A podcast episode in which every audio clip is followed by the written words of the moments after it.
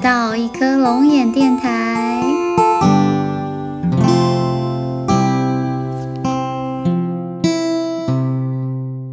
嗨嗨，大家好，我是三天捕鱼两天晒网的 Monica。是的，我回来了，大家都还过得好吗？O genki desu ka？嗯，这个。自从上一次更新了这个 Netflix 的故事之后呢，殊不知时光荏苒，岁月如梭，默默的已经过了两个月了。Oh no！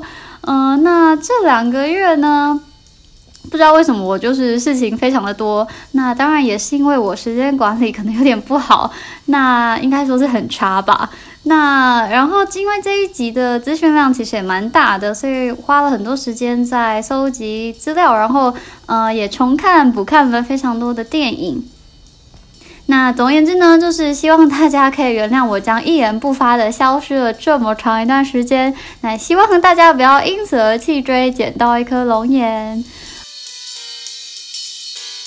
那今天这一集呢，是爆米花就是要很甜单元的正式第一集。那这个单元跟其他单元一样，都会有三集。那今天这一集的主题是什么呢？没错，我们要谈的是二十世纪开始的黑人运动。那废话不多说，我们现在就马上开始吧。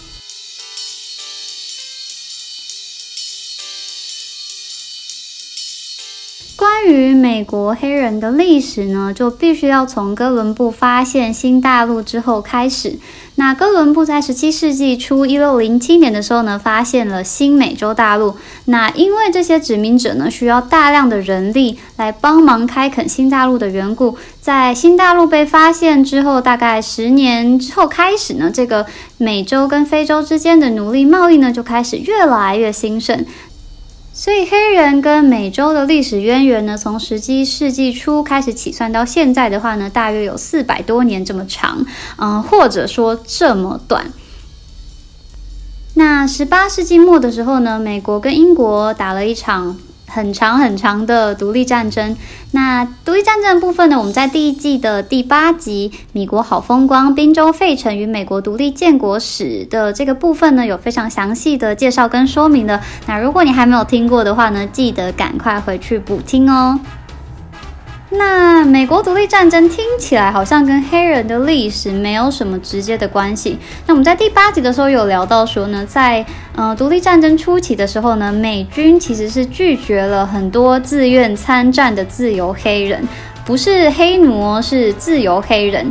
那即便是自由黑人，他们都会非常担心说，诶，是不是如果这些黑人拥有武器的话，他们是不是也可以跟我们一样，就是起身反抗原本的统治者呢？那所以在独立战争期间的这些黑人，无论他们是以什么样的身份参加战争，以后勤、以士兵、以间谍，无论是什么样的身份，他们都没有得到认可，没有得到表彰，甚至没有办法在历史上留下自己的名字。那后来呢？美国独立战争好不容易结束了，那这些开国元勋呢，在这个书写联邦宪法的时候呢？是有曾经考虑过要将黑人纳入平权的范围之内。大家可能也有听过这个美国这个独立宣言里面呢，有一句特别有名的话，就叫做“人皆生而平等 ”，All men are created equal。话说的很好听，但事实不然。总而言之呢，这些开国元勋后来为了避免引起蓄奴人士的抗议，所以呢，选择规避掉黑奴的问题。当然，我们现在再回头看，很难说这样的决定到底是对的还是错的。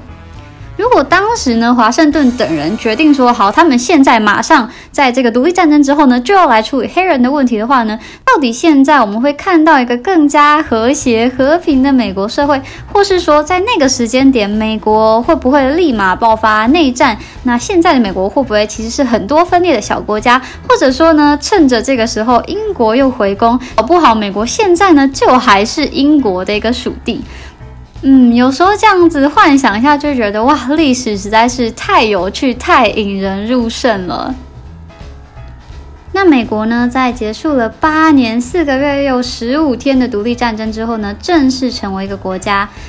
那在这之后呢，又过了大约八十年的时间，在一八六一年的时候呢，南北战争正式爆发。那在这个南北战争期间呢，一八六三年，林肯呢也发表了非常著名的解放奴隶宣言。那南北战争呢？我们在这个第一季第四集的一起看电影《Harriet 与南北战争》之中呢，有非常详细的这个介绍。嗯，如果大家还没有听过呢，或是有兴趣的话呢，欢迎你回去听听看这一集。嗯，你就可以知道说，南北战争绝对不是只有黑奴问题这么的简单哦。接下来就是今天的重头戏喽。到底南北战争之后发生了一些什么事情呢？是不是从此以后就天下太平，人人都过着幸福快乐的日子呢？当然不是。那在这个南北战争结束之后呢？一八六七年到一八七七年，大概十年间的时间，这段时间呢，美国人称之为 Reconstruction，就是重建的时期。那在这段期间呢，很多南方的州，就是原本这些蓄奴的州呢，是有军队驻扎的。那所以其实，在这段期间，相对而言算是比较平静，就是，嗯，这些原本的蓄奴主或是一些白人主义至上的分子，他们其实没有办法做出一些非常严重侵犯黑人人权的事情。但是这个 Reconstruction 呢，在一八七六年的时候，因为当时这个美国最古老的两大政党，没错，就是共和党跟民主党，他们相互呢为了政治利益呢做出了一些妥协，所以北方呢后来就同意将军队撤出南方。那撤出南方，没有人管之后会发生什么事情呢？没有错，就是固态复萌。大家要想想看，到一八七六年为止，这个蓄奴的系统已经在美国存在了两百多年以上。那这两百多年以来累积起来的制度跟一些固有的想法、思考观念，都是非常难一时一刻就被彻底改变的。一八七六年，军队撤出南方各州之后呢，南方各州开始推出了非常多一系列的法案。那这一系列的法案呢，就统称为 Jim Crow Laws（ 吉姆克劳法）。那吉姆克劳法呢，它不是一个单一的法案，它简单来说呢，就是南方各州所制定出来的种族隔离政策。那当时呢，南方各州其实说的很好听啊，他们这个，他们说他们这个不叫种族隔离政策，他们这个叫做呢隔离但平等政策。诶，什么叫做隔离但平等呢？我来解释给大家听。嗯，他们的说法呢，就像是说白人有一张桌子，那黑人也有一张桌子，虽然呢这是两张不一样的桌子，可是呢这两张是平等的桌子。诶诶，听起来好像很合理，对不对？但事实上真的是这样子吗？当然不是，因为通常呢，白人呢都会得到非常崭新亮丽的桌子，但黑人得到的呢，可能都是破破烂烂、一碰就塌的桌子。那这个隔离但平等的说法呢，现在听起来我们可能会觉得非常荒谬，就会觉得，嗯，这摆明不就是歧视吗？但这样的说法对当时的许多人来说，完全是心安理得。那这个吉姆克劳法为什么会叫吉姆克劳 （Jim Crow） 呢？其实这个也是有历史典故的哦。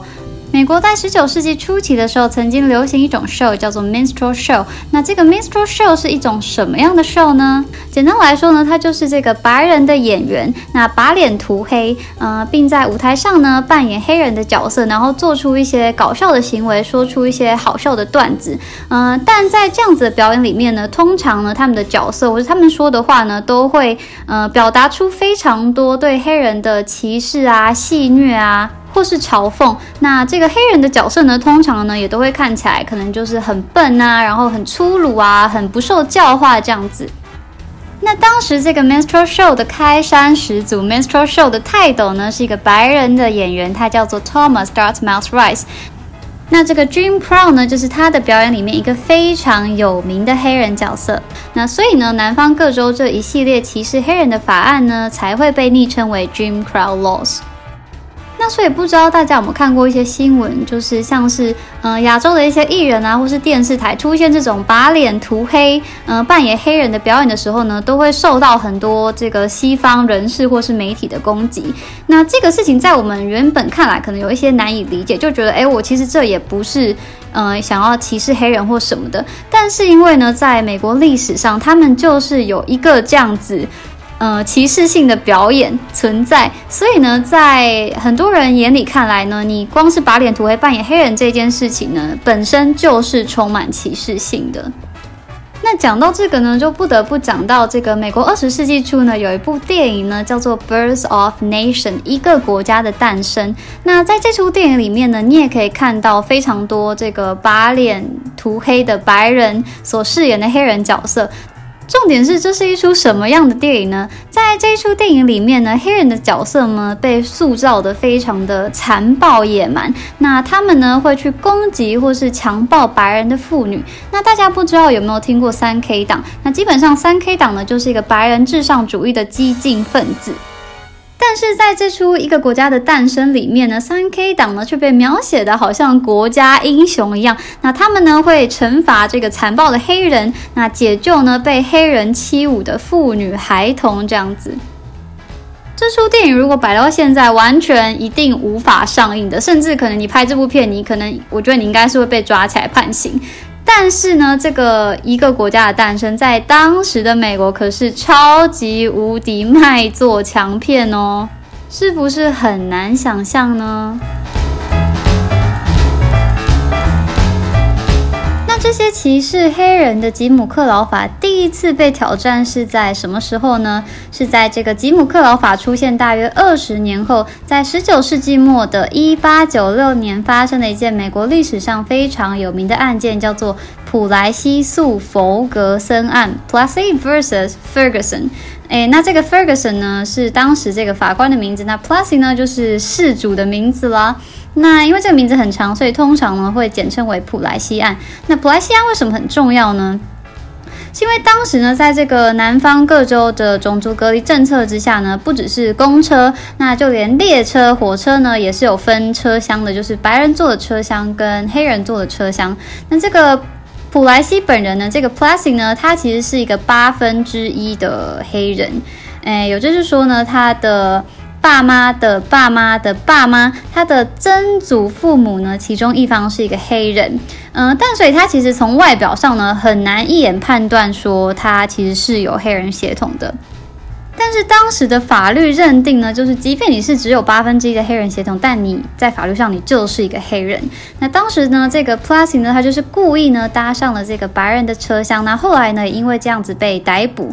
并且呢，被罚了二十五美金。诶，二十五美金不是现在二十五美金哦，是一百多年前的二十五美金。嗯，所以其实嗯，换算我也不知道是多少钱。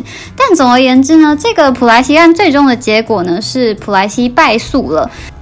而这样的判决结果，象征的是等于美国政府公开的合理化、合法化南方各州的种族隔离政策。那普莱西的律师呢，在打这场官司的时候呢，他主要的主张就是说，这样的种族隔离政策呢，已经违背了美国宪法的第十三条跟第十四条。那这个宪法第十三条跟第十四条修正案到底是什么样的一个内容呢？那其实呢，这个修正案呢是在美国南北战争之后做出来的。那当时呢，就是为了完全立法禁止蓄奴这件事情呢，所以主要做了宪法第十三条、第十四条还有第十五条的修正案。那最重要的呢是第十三条修正案。第十三条修正案里面呢有一段非常重要的文字，这段文字呢是这样说的：他说。在美国境内任何地方，任何奴隶制或者强制劳役的行为都是禁止的。但是，哎，这里出现了一个但书哦，除了犯罪者所受的惩罚之外，那这样的但书呢，在当时几乎就变成了一个漏洞。那既然这些黑人现在没有办法再当奴隶了，那干脆我们就把他们变成犯罪者吧，那是不是就完全符合了这一条弹书？而且在当时的这个环境之下呢，除了吉姆克劳法之外，还有非常多法律都是不利于黑人的。所以如果你在当时是一个黑人的话，其实你是非常有可能会因为不小心违反了隔离法，或者说没有礼让白人、对白人不敬等原因而成为犯罪者。讲到这边呢，就必须推荐大家 Netflix 上面一个非常有趣的纪录片。那这部纪录片呢，就叫做《宪法第十三条修正案》，那英文名字呢就叫做 Thirteens。那这部纪录片当中呢，你可以看到说，在这个第十三条修正案过后，黑人呢在历史上的形象其实出现了一个非常大的转变。我们在讨论南北战争的时候呢，有介绍过一本对南北战争影响非常大的小说，叫做《汤姆叔叔的小屋》。那其实，在像这本小说里面呢，你可以看到这个汤姆叔叔呢，跟其他的黑人，他们的形象呢，其实都是非常的温顺的。但是在宪法第十三条修正案过后，黑人却慢慢的变成了犯罪者的代名词。讲完了这个十七世纪开始到十九世纪末结束的黑人历史之后呢，我们终于要来到今天的重头戏，也就是二十世纪开始的黑人运动了。那二十世纪开始呢，其实距离这个。南北战争结束呢，大概也已经三四十年了。那在美国的各行各业当中呢，都出现了一些非常优秀的黑人。那这些人呢，不仅是他们个人事业上的成就，对于整个黑人族群来说，他们的存在呢也是非常重要的。那在这边呢，简单介绍大家三个从二十世纪初到中叶，在一九五零年代黑人民权运动正式开始之前。非常有名的黑人杰出人士，那第一位呢，就是 C.J. Walker 品牌的创立者，这个沃克夫人。那第二位呢，则是史上第一位站上美国大联盟的非裔球员，叫做 Jackie Robinson。那第三位呢，则是有灵魂乐之父之称的 James Brown。那刚刚提到的这三个人呢，都有他们专属的传记电影。那这个 C.J. Walker 的沃克夫人的部分呢，是今年在 Netflix 上映的短影集。那总共有四集。那片名呢叫做《白手起家沃克夫人》，那英文呢叫做 Self Made。那我个人呢是觉得这一出非常非常的好看。那而且呢，这个主演是一个我非常喜欢的美国演员，叫做 Octavia Spencer。嗯，我说名字大家可能不知道是谁，她就是演《恐怖大妈》这部电影里面的那个恐怖大妈。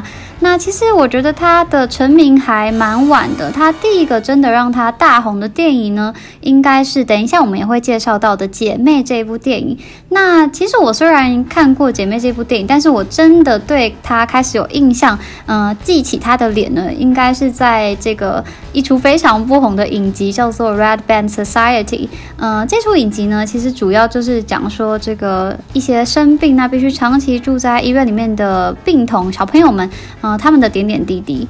那跟在这个姐妹里面的米妮这个角色一样，我觉得这个 Spencer 呢，他就是非常适合饰演这种，呃，看起来好像很凶很强势，但是呢，其实内心又非常柔软的角色。那其他电影呢，像是这个《天才的礼物》跟《水底情深》，这个 Spencer 呢也都有在里面饰演非常精彩的配角角色。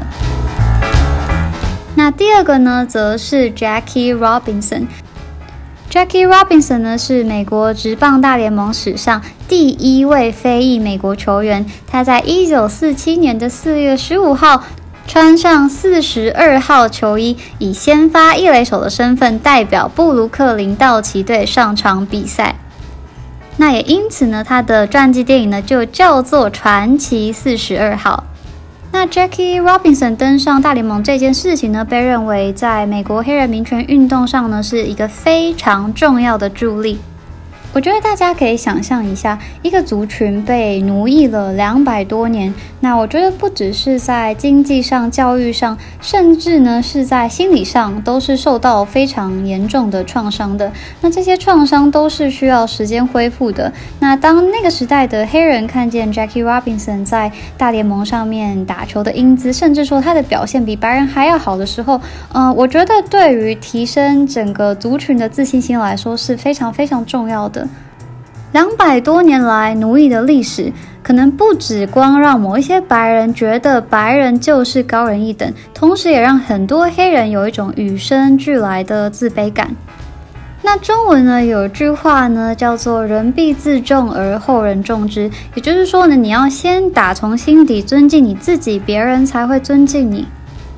但是，当你处在一个非常自卑、没有自信的状态之下，在这种环境之中，你要起身反抗、争取自己的权益，老实说是十分困难的一件事情。那这也是为什么我觉得从南北战争结束之后到第二次黑人民权运动，竟然整整晚了快要一个世纪之久。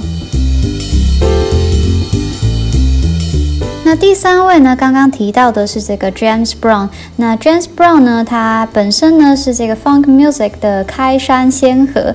那他也将这个黑人的福音乐，还有这个节奏蓝调 R&B 带入到这个灵魂乐里面，所以呢，他也被称之为灵魂乐之父。那 James Brown 呢，可以说对整个二十世纪初各种音乐的类型，还有在舞蹈方面呢，也有非常重大的影响力。那他的自传电影呢，叫做《激越》。人心英文呢叫做 Get On Up，那这也是他其中一首非常出名的歌曲的歌名。那除了这三部传记电影之外呢，我还想另外推荐大家三部这个时期有关的电影。那第一部呢是《绿色奇迹》。绿色奇迹，大家可能会想说，诶，这不是一部虚构的电影吗？对，没错，这是一部虚构的电影，没有错。但是这个电影中黑人囚犯的事件背景呢，其实是有参考了这个一九四四年发生的小乔治事件。那这个小乔治呢，他当时只有十四岁，那他被控的罪名呢是谋杀了年龄分别为十一岁跟八岁的小女孩。那大家也知道，这种小朋友被杀的事情呢，最容易引起民众的愤慨不平。那所以呢，当时小乔治呢，很快也没有经过调查就被逮捕。在没有任何证据可以证明就是小乔治杀害了这两名女孩的情况之下，小乔治的判决以及死刑执行的时间却异常的仓促。那年仅十四岁的小乔治呢，也是美国在二十世纪以来处决过年龄最小的死刑犯。那这部《绿色奇迹》呢？如果你问我的话，应该可以排在我最喜欢的电影里的前十名。嗯，我只能说，汤姆汉克真的就是品质保证。如果你还没有看过这部电影的话呢，我真心诚意推荐你一定要去看看这一部《绿色奇迹》。那第二部呢，嗯，我就比较没有这么推荐给大家。虽然说我个人还是觉得这是一部很好的电影。那这部电影呢是在 Netflix 上的泥沼 Mudbound 这部片子。那这部片子呢，主要就是描述一个白人地主家庭跟黑人佃农家庭之间的故事。那基本上拍这种。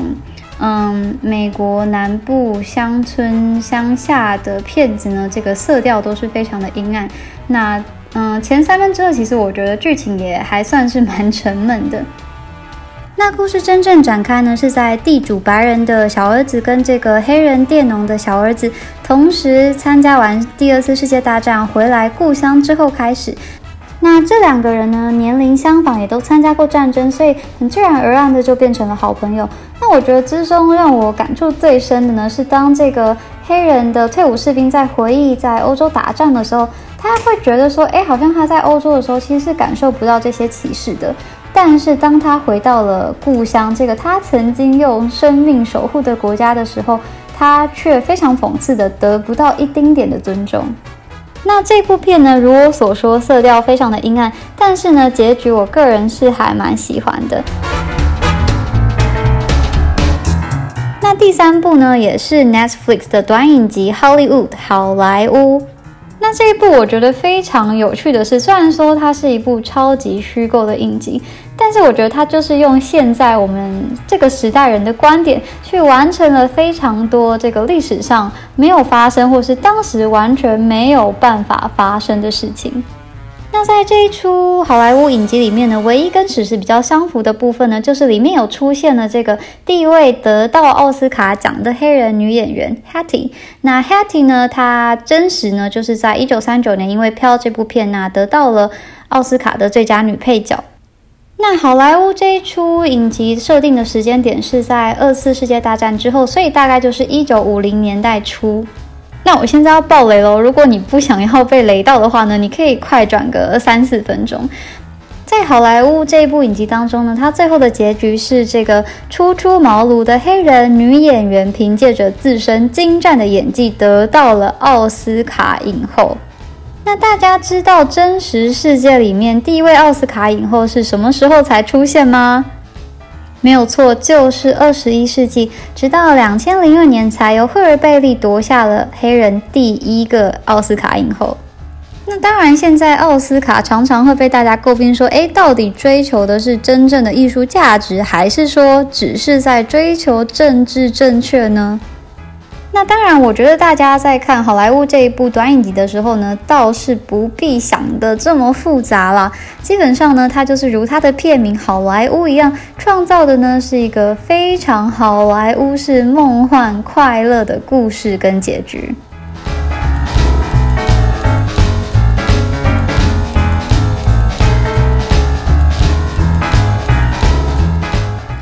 讲了半个小时，终于我们要来到这一集的重头戏，到底要重头戏几次？也就是一九五零年代开始的黑人民权运动。诶，那按照惯例，因为时间的关系呢，这一集我们会分成上下集，所以呢，想要知道更多精彩的内容，请大家下集也一定要准时收听哦。再次提醒大家，如果你有任何心得想要跟我分享，或者说你有任何意见或问题，都欢迎你上脸书搜寻“捡到一颗龙眼”，留言或私讯给我，我都会认真看、认真回答的。那如果你觉得我们节目很不错的话呢，也欢迎你小额赞助我们，给我们更多鼓励，或者把这个节目介绍给你的亲朋好友认识。下一集，我保证，我发誓，绝对不会再拖更了，所以大家一定要准时收听哦。我是 Monica，我们下集见，拜拜。